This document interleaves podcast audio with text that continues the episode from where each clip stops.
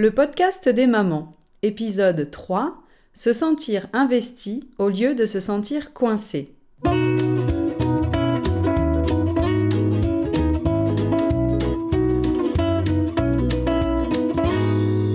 Le podcast des mamans, c'est pour tous ceux qui s'intéressent à la famille.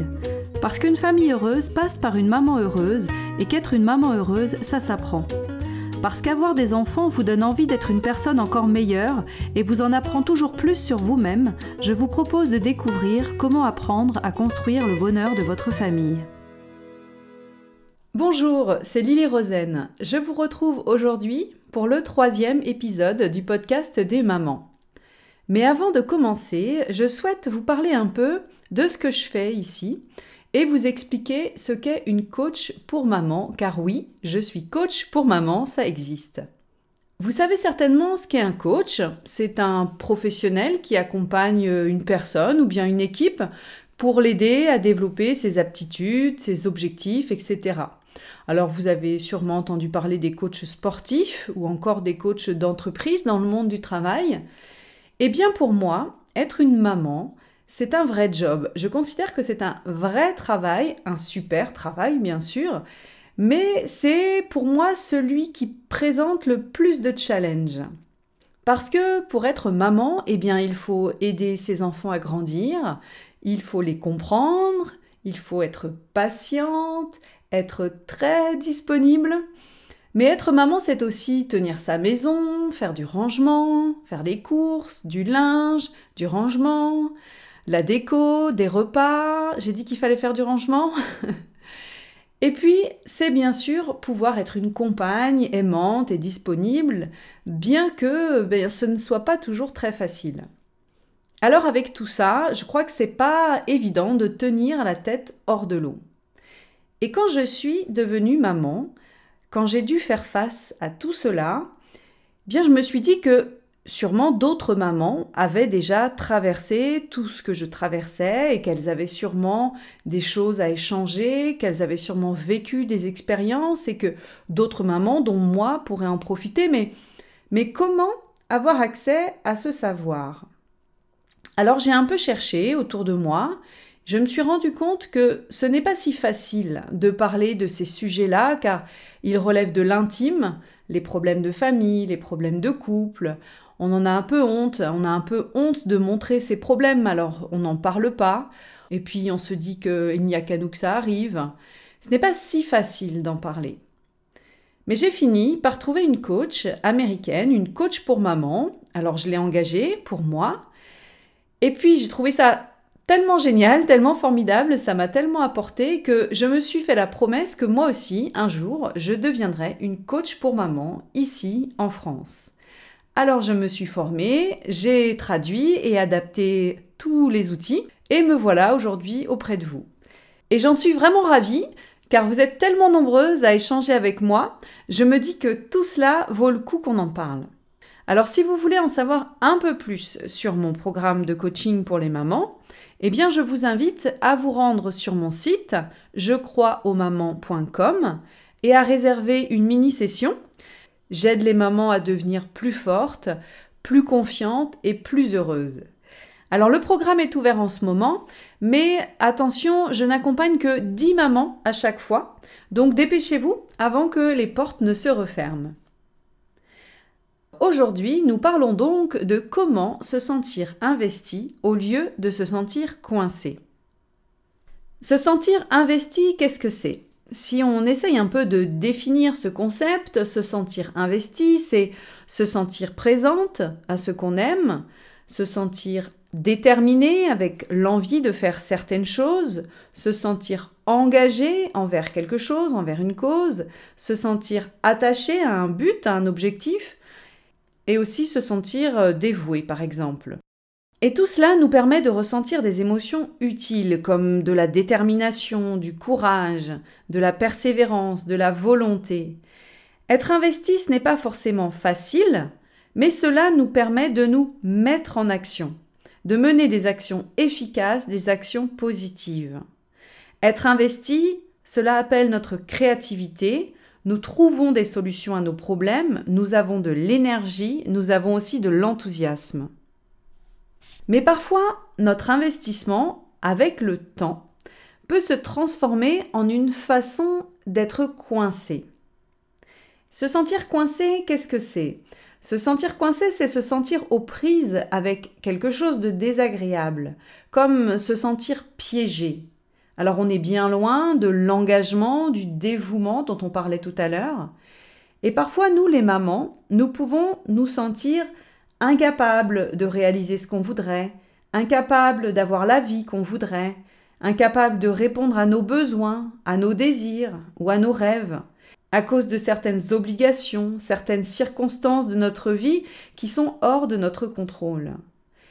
Et des circonstances pour lesquelles nous nous sommes investis, engagés au départ, pour lesquelles nous avons fait un choix, comme de créer une famille, d'avoir des enfants, d'avoir une maison, etc. Se sentir coincé crée en nous des émotions qui ne nous servent pas de façon utile.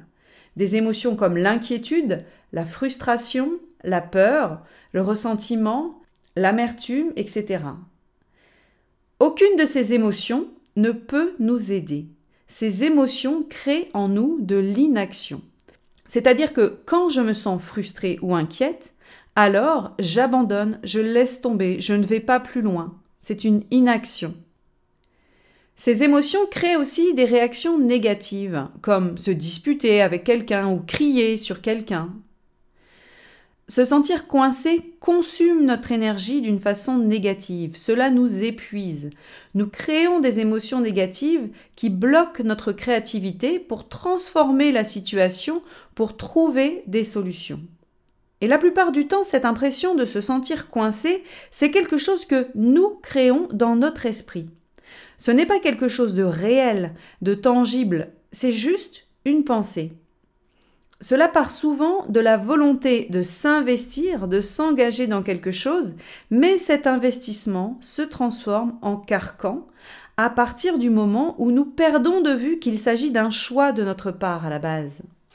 Quand vous repensez au début de l'histoire de votre famille, vous avez choisi votre conjoint, vous avez choisi d'avoir des enfants, et tous ces choix, vous les vouliez. Vous étiez enthousiaste par l'aventure de créer votre famille. Mais parfois, au bout d'un moment, ce n'est pas toujours le cas.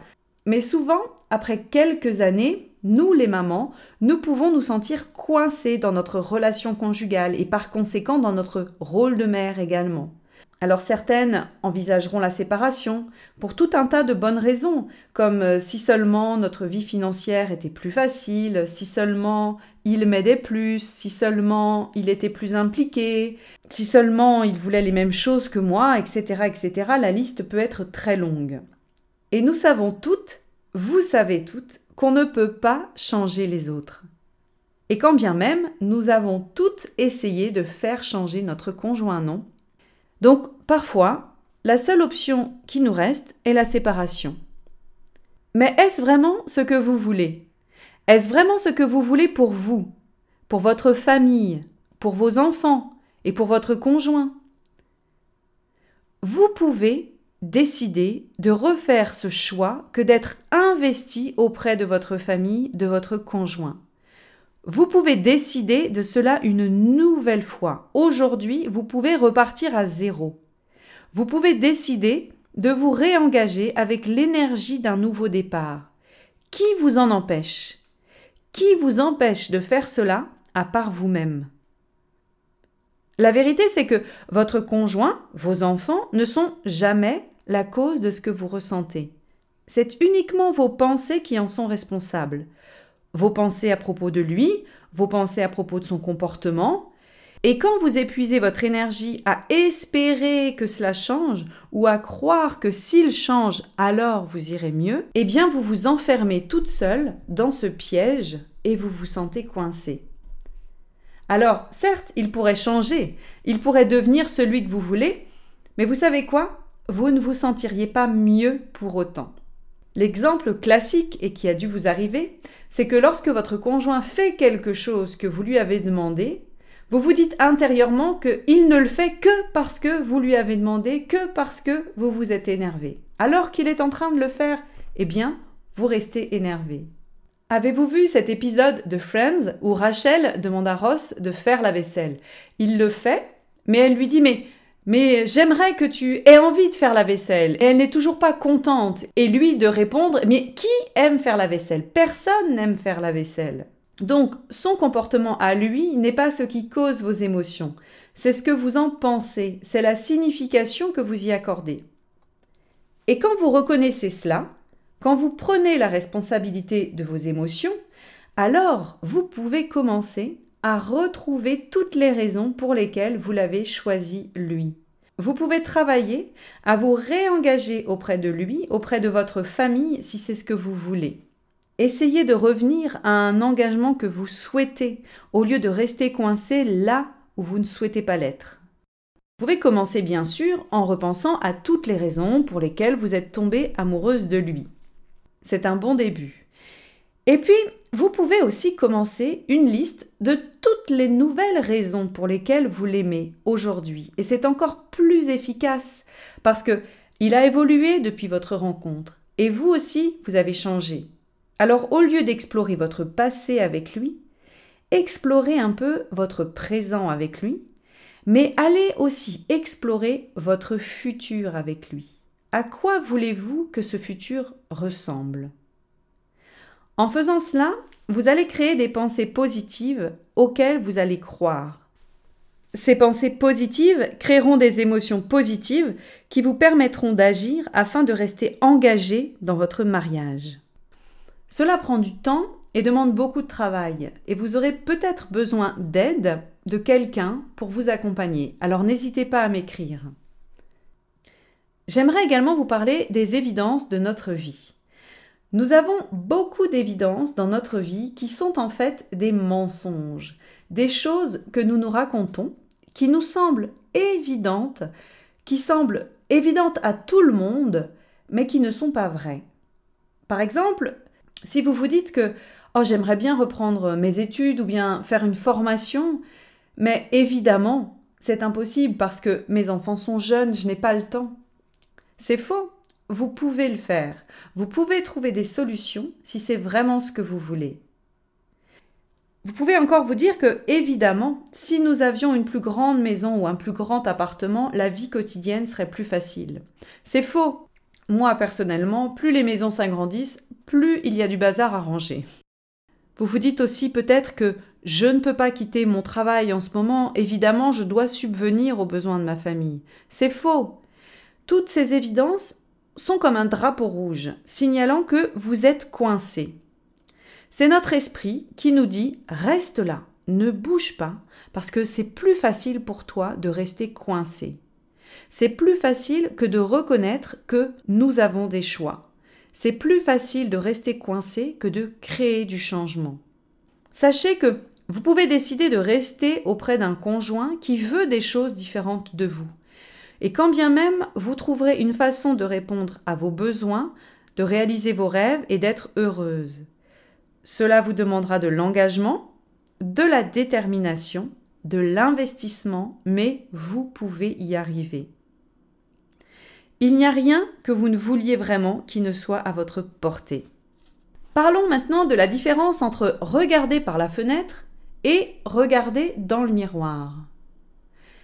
Quand les choses ne vont pas comme vous voulez dans la vie, quand vous vous sentez coincé, alors c'est que vous regardez par la fenêtre. À travers cette fenêtre, vous regardez toutes les causes extérieures de votre désarroi, de votre malheur. Si seulement mon conjoint ceci, si seulement ma belle-mère cela, si seulement mon travail ceci, ou bien si seulement ma maison cela. Mais quand vous êtes investi, engagé, déterminé, alors vous regardez dans un miroir, vous vous regardez, vous cherchez à changer vos pensées afin de changer vos émotions, puis vos actions dans le but de changer le résultat de votre vie. La bonne nouvelle, c'est que vous êtes la propre source de vos solutions. Vous avez le contrôle sur vous, vous n'avez pas le contrôle sur ce qui se passe au-delà de cette fenêtre. Alors arrêtez de regarder par la fenêtre et regardez dans ce miroir. Dernier point. Je vous ai dit qu'il est plus facile de rester coincé. Que choisir de s'engager, de s'investir dans le changement demande du travail, demande de la détermination. Si vous voulez en parler, si vous voulez approfondir un point personnel de votre vie, réservez votre mini-session sur mon site, je crois C'est gratuit, en ligne, avec moi. On discute pendant environ 20 minutes. Parce que je veux aider les mamans. Je veux aider toutes les mamans. Et je veux vous aider vous. Et n'oubliez pas, si vous avez aimé cet épisode, si vous souhaitez que d'autres mamans puissent le trouver facilement sur iTunes, pensez à laisser un petit commentaire et une note de 5 étoiles pour m'aider à faire connaître ce podcast. Merci à vous et à la semaine prochaine.